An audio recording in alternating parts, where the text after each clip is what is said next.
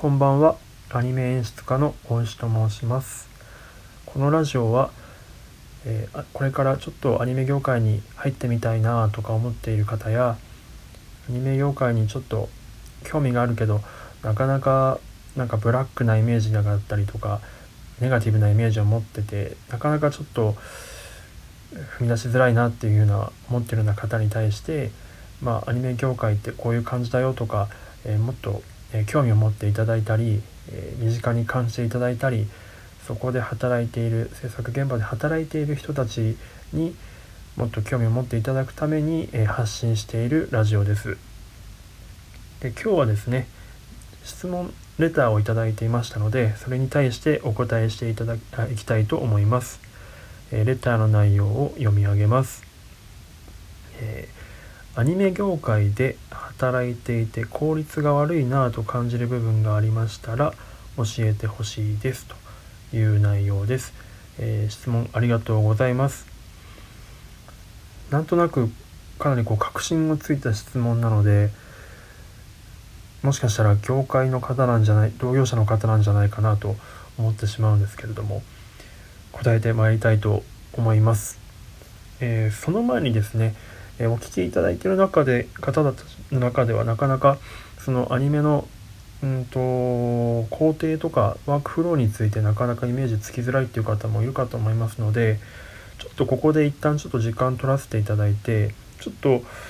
何かねインターネットにつないでいただいて、えーと、アニメワークフローとかでちょっとググっていただけたりとかするとちょっとオートデスクさんのえホームページというか、えアニメーションの制作工程ワークフローっていう石川パトリシアさんという方が書いた記事があるのでそれをご覧いただけるとちょっとイメージつきやすいかなと思うので是非ちょっとググってみていただけますでしょうか。であの再生を止めていただいて構いませんのではい、えー、開いていただけましたでしょうか。えーご覧いただいたようにですねこれ、まあ、もし知ってる方もいるかとは思うんですけどもアニメってですねこういうような感じでいろんな工程に分かれていましてかなり事細かくこうセクションが分かれてるんですね。でえー、っとまあここ10年くらい十数年くらいのところで、まあ、右側の 3DCG っていうものが入ってきてるんですけどそれより前はその真ん中と左側のえー、部分ですね手書きの部分っていうところが、えーと、ワークフローとして主流だったというところです。で最近 3DCG のが入ってきたというような感じなんですけれども、まあ、アニメの歴史ってのは約60年70年くらいなんですが、えー、あのこの間の朝ドラの、えー、夏空っていうのをご覧いただけた方ちょっとイメージつきやすいと思うんですけどえー、アニメの黎明期はあれは描いてるんですがそのアニメの作り方が全くない状態からこんな作り方がいいんじゃないかとかっていうのを試行錯誤して僕らの先人たちが作っていったあれあの様子があれに描かれてるんですけどああいうことをこう10年20年30年って繰り返していったことによって最初はいろんなこう選択肢があった中でどんどんどんどんこれがいいんじゃないかっていうことで洗練されてきたんですね。で40年経って、えーと、手書きの部分っていうところに関しては正直全く無駄がないくらいあの洗練された効率化の極致にあると僕は思っていまして、まあ、っていうのはそのアニメの制作スピード1週間に1本作っていくっていうのがこれだけのその本数を作るっていうことっていうのは他の国では全く圧倒的にできないくらいのえーと、量なのでそういった意味で言うと日本のアニメほど効率化されている、まあ、もちろん個人個人の頑張りだったり不眠不休の頑張りだったりとかっていうすることももちろんあるんですけれどもそれを取り除いたとしてもアニメの日本のアニメのワークフローっていうのはすごい効率的なんじゃないかなと思っています。ただそうなってそうなったのはあくまでデジタル化する以前のことだと僕は思っていましてまあ、僕も業界に入ってきたのは一部デジタル化されてから入ってきてるんですけれどもそのデジタル化がされたことによってですねちょっと素材が、えーと、異質なものと異質なものがえー、こう合わさることによってそこでやっぱりどうしても、えー、無駄無駄というかですねエラーが生じてしまいがちになるということがあると思うんです。でさらにそこに CG が入ってきたことによってさらにそれが加速されたんじゃないかなと僕は最近思っています。はい、えー、ですいません具体的に言うとですね、えー、まあ、無駄と言いますかちょっとよくその間違いが起こるんじゃないかなと思われる原因のポイントとして、えー、今部分的にデジタル化が進んでいるところ、え具体的に今ご覧いただいていると思うんですがそのワークフローの部分で言うと、え動画、え色指定ペイント真ん中のところですね。デジタルデジタル手法というところの動画ペイント。で左側の方の、えーと、欄の、えー、動画スキャンペイント、えー、背景元素の方の背景美術スキャン。ブック分け等々。まあちょっとこの辺若干前後したりはするんですがこのスキャンだったりとかするところですね。っていうところはその紙だったりするアナログのものを、まあ、デジタルのデータに置き換えるんですけどこれがやっぱりかなり僕はま力技の手法だと思っていて、まあ、このアナログな時のその考え方と、えー、デジタルの時の考え方っていうのは結構頭を完全に切り替えなきゃいけないんですけど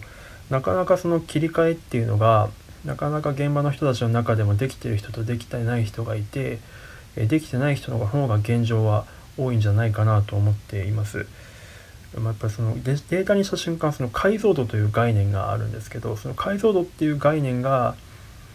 やっぱり今なかなか浸透していないっていうのが現実ですね。これだけそのテレビだテレビの 4K だったりとかっていうのが、まあ、あとそのデジタルカメラがすごい解像度がいいとかっていうその解像度っていう言葉自体は定着してきてはいるんですけどその解像度の意味自体っていうのがよく分かってらっしゃらない方が多い、まあ、もちろん僕も分かっていなかったのでそこに関しては結構大きな理由があると思っていましてその理由っていうのはえっ、ー、とまあ先ほどちょっと言ったようにですね、えー、アナログの手法が洗練されすぎてしまったからっていう弊害だと思っています。っていうのは、えー、その夏空で、えー、とやっていたように、まあ、あれはえー、高畑勲さんとか、えー、宮崎駿さんとかの時代なんですけどもその人たちの、えーと、頑張りによって頑張りによってという大変恐縮なんですけれども、えーと、試行錯誤によってですね、えー、本当に無駄洗練されてしまったんですねワークフローがその手書きとして。でそれで 10, 10年20年30年でやってきてしまったために、えーと当時のことをなんでそういう風になってきたかっていうことをわからないままその後から入ってきた僕たち世代の人たちがただただまあルーティンというかあまりその意味を考えずにそういうもんだっていうことでやってしまっているっていうようなことがあるのでそれその前提を踏まえてしまっているからそのデジタルの考え方に移行できないんですね。どうしてもアナログの考え方をベースになってしまう。アナログとデジタルって共通する部分もあるんですけどやっぱり全然違うところもあってその辺を結構こう客観的に見て、えー、いろいろ判断したりとかっていうことをしていかなきゃいけないんですが、まあ、それができていなくてなのできていないからこそそのワークフロー自体にもそれが落とし込まれていない、うんと、力技のワークフローになってしまっているっていうところが、えー、無駄を生んでいる、えー、一番大きな原因なんじゃないかなと思っています。で何度も言うようなんですけどそれは、まあ、個人個人ですごい興味を持っている人たちは自分でこうどんどんどんどん学んでいけるんですけどなかなかその壁を乗り越えられない人たちってのはやっぱりどうしてもいまして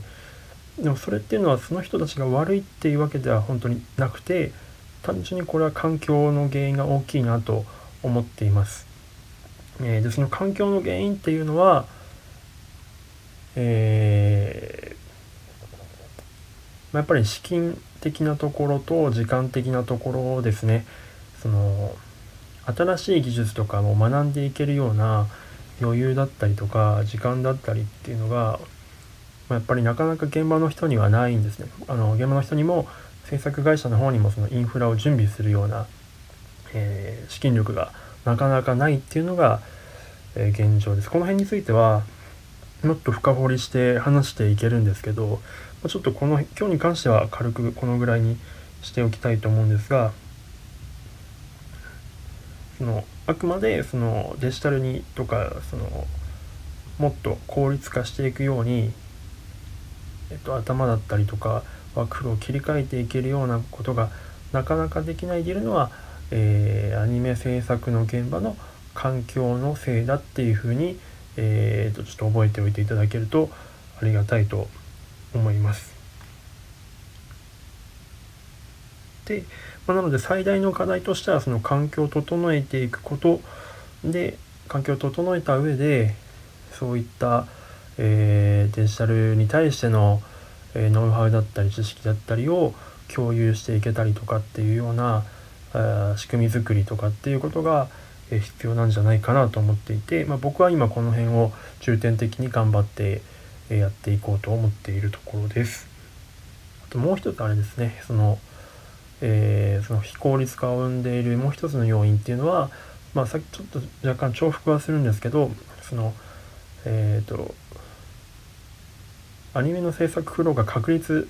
しすぎてしまってアナログの、えー、でそれで各セクションが完全に縦割りになってしまったがために、えー、各セクション同士の交流っていうのが結構断絶気味になっていると。今例えば同じ会社内で全ての工程をフォローしているカバーしている会社っていうのはもうほぼないと思うんですね。そうですね。多分プリプロプリプロダクションっていうその、えー、設定とか絵コンテとかシナリオから最後のポスプロダクションっていう編集とか音入れとかっていうところまでを全部やってる会社って多分今日本のスタジオにはないはずですね自分の知る限りでは。まあ、結構大部分やってる会社も時々はあるんですけど基本的にはどこかしらに外注の会社とかを挟んでやっているはずです。でそういったこと、まあ、分業制が確立してしまったがために、えー、まあ、これは効率化の極致だと思うんですけど他の自分の子たちの作業のことだけやってればいいっていうような、まあ、これすごい語弊があるんですけど考え方になってしまってもしょうがないような環境になってしまってるんですね。で実際そうなってしまっているわけです。なので他のセクションの人たちの仕事に対してそのその人たちがどういう仕事をしているかどういった理由でそういったそういったことをしているかっていうところが、えー、見えない。だからわからない。わからないから不満が出る。でその人たその他のセクションにえーと、自分の仕事が、えー、終わってその次のセクションの人たちに行った時にそのセクション次のセクションの人たちが、ね、どういうふうに困っているのか何で困っているのかっていうところの、えー、原因がなかなか共有できていないっていうところがなかなか効率化が改善していかないっていう原因の大きな一つだと個人的には思っています。これは結構実体験ですね。やっぱり僕は比較的いろんなセクションで広く浅くやってきた人間ですのでいろんな人たちの立場から他のいろんなセクションの人たちを見てきたんですね。でいろんな話を聞いてきたのでこれはまあほぼ間違いないかなと思っています。えー、誤解を恐れずに言うのであれば、えー、アニメの作り方を本当の意味で分かっている人は、えー、一人もいないと思っています。まあ、これは結構極論なんですけれども、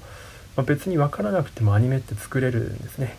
だから別に分からなくてもいいじゃないかっていう風な感じなんですけどでも本当にアニメを純粋な意味で今の現状のアニメ例えば複雑な作品「えーと、と進撃の巨人」とかそういうああいうすごいハイブリッドな作品を、うんまあ、3D が入ったりとか、えー、まあ、すごいクオリティですね。ああいった作品を作っていくには、まあ、やっぱりできるだけ各セクションの情報っていうのをちゃんと頭に入ってて実体験として、えー、身になっている人間が中にいないとちゃんと作れないんじゃないかなと思っています。でそういった人材をこれから育てていって増やしていかなければ日本アニメ界はいけないんじゃないかなと思っています。でここからまたちょっと余談なんですけれども、えー、個人的にはでも逆にこの、まあ、さっき挙げた「進撃の巨人」のようなハイブリッドアニメ結構その今無駄が入っちゃってるいろんな異質な素材が混じってしまっている作品っていうのは日本のうんと専売特許というか武器だと思ってまして、えー、もう同じ素材だけで作りきった方が効率はいいんですよね例えば手書きだけとか逆にフル CG だけとかでやりきってしまった方が、うん、効率はいいですし見た目も、まあ、統一されるんですけれどもそこにはなかなか化学反応は生まれにくいかなと思ってましてどうしても綺麗なノイズのない作品になってしまうんですね。でも、えーと、日本の特徴っていうのはこれはもう日本の文化がもう歴史がそうなっているので僕は結構革新的に思っているんですけど日本の文化っていうのはやっぱりそのいろんなカルチャーをこう取り寄せて取り寄せてでそれを日本という風の中でごちゃ混ぜにしてでそれを日本流にしてオリジナリティとして出していくっていうのがものすごく得意な民族なのでこの手書きのものと CG のものと例えば実写のものとかを混ぜ込んでハイブリッドとして出すこれが正直これから日本アニメが海外のアニメでもの中でも突出してやっていく唯一の方法なんじゃないかなと思っています。っていうのは、えーとまあ、CG だとはもうかなりの割合でもやっぱりハイあのハリウッドとかそういったところにはなかなか勝てないですし手書きだけでもまだ手書きだけなら日本の特徴は結構はっきりあるんですがそれでもやっぱりこれからどんどんアジアの方とか海外の方にえーと、技術っていうのはかなりこう、まあ、盗まれてきてるというかあちらのクリエイターさんたちが成長してきているのでどんどんその差は縮まってくると思うんですね。でそういった中でやっぱり日本がオリジナリティを発揮できるのはそういった日本人マインドというか日本の文化というかの異なる文化をこういろんなところから取り入れてそれで、えー、日本というフィルターを通してオリジナルのものに昇華させるっていうところが強みだと思っています。例えば具体例で言うと、まあ、宗教だったりとか、まあ、あとは明治時代の、えーと、欧米化の部分だったりとかすると思うんですね。で宗教っていう意味で言うと、まあ、キリスト教とか仏教とかそうですね仏教なんかは、えー、中国から来たんですけど中国の北から来た仏教とは全く違うものになっていますよね。その神仏合体で、えー、神道とこうごちゃ混ぜに、まあ、複合してでいろんなその日本の文化を崩さないような形で、えー、リノベートして今の日本の仏教になっているわけですよね。でキリスト教もそうですよね。あの遠藤周作さんの原作の「沈黙」この間マーティン・スコセッシが映画化してましたけどあれでも描かれてますが宣教師がいっぱい来て本当にたくさんこういっぱい来てあれだけキリスト教を根付かせようとしたんですけどなかなかうまくいかなかったと。であの映画でも書かれてるようにその宣教師の一人が言うわけですよね。この国にキリスト教は根付かないと。ここは沼地だって言ったんですよねいろんなものを持ち込んで足を踏み入れても全てズブズブと日本というこの土地に飲み込まれていってしまうと全てこの土地でに吸収されてしまうんだと自分たちの自分たちではその海外の人たちの文化はカルチャーはっていうところで最後のそこを根付かせるのを、まあ、諦めるっていうところでエンドを迎えるんですけどやっぱり日本の文化ってそういうところだと僕はやっぱり思うんですよね。なのでアニメに関してはやっぱりそうで最初はディズニーから、うん、来てるわけですよアニメっていうのは。でそれを昔の先人の人たちがいろんなその日本のやり、まあ、手塚治虫さんだったりとか、まあ、宮崎駿さんとか高畑勲さんとかそのさらに前のいろんな先輩たちですね、え森森康さんとか、えーと、正岡健吾さんとかそういった、まあ、偉大なる先人たちが自分たちなりに昇華して今の日本のスタイルになってきてると。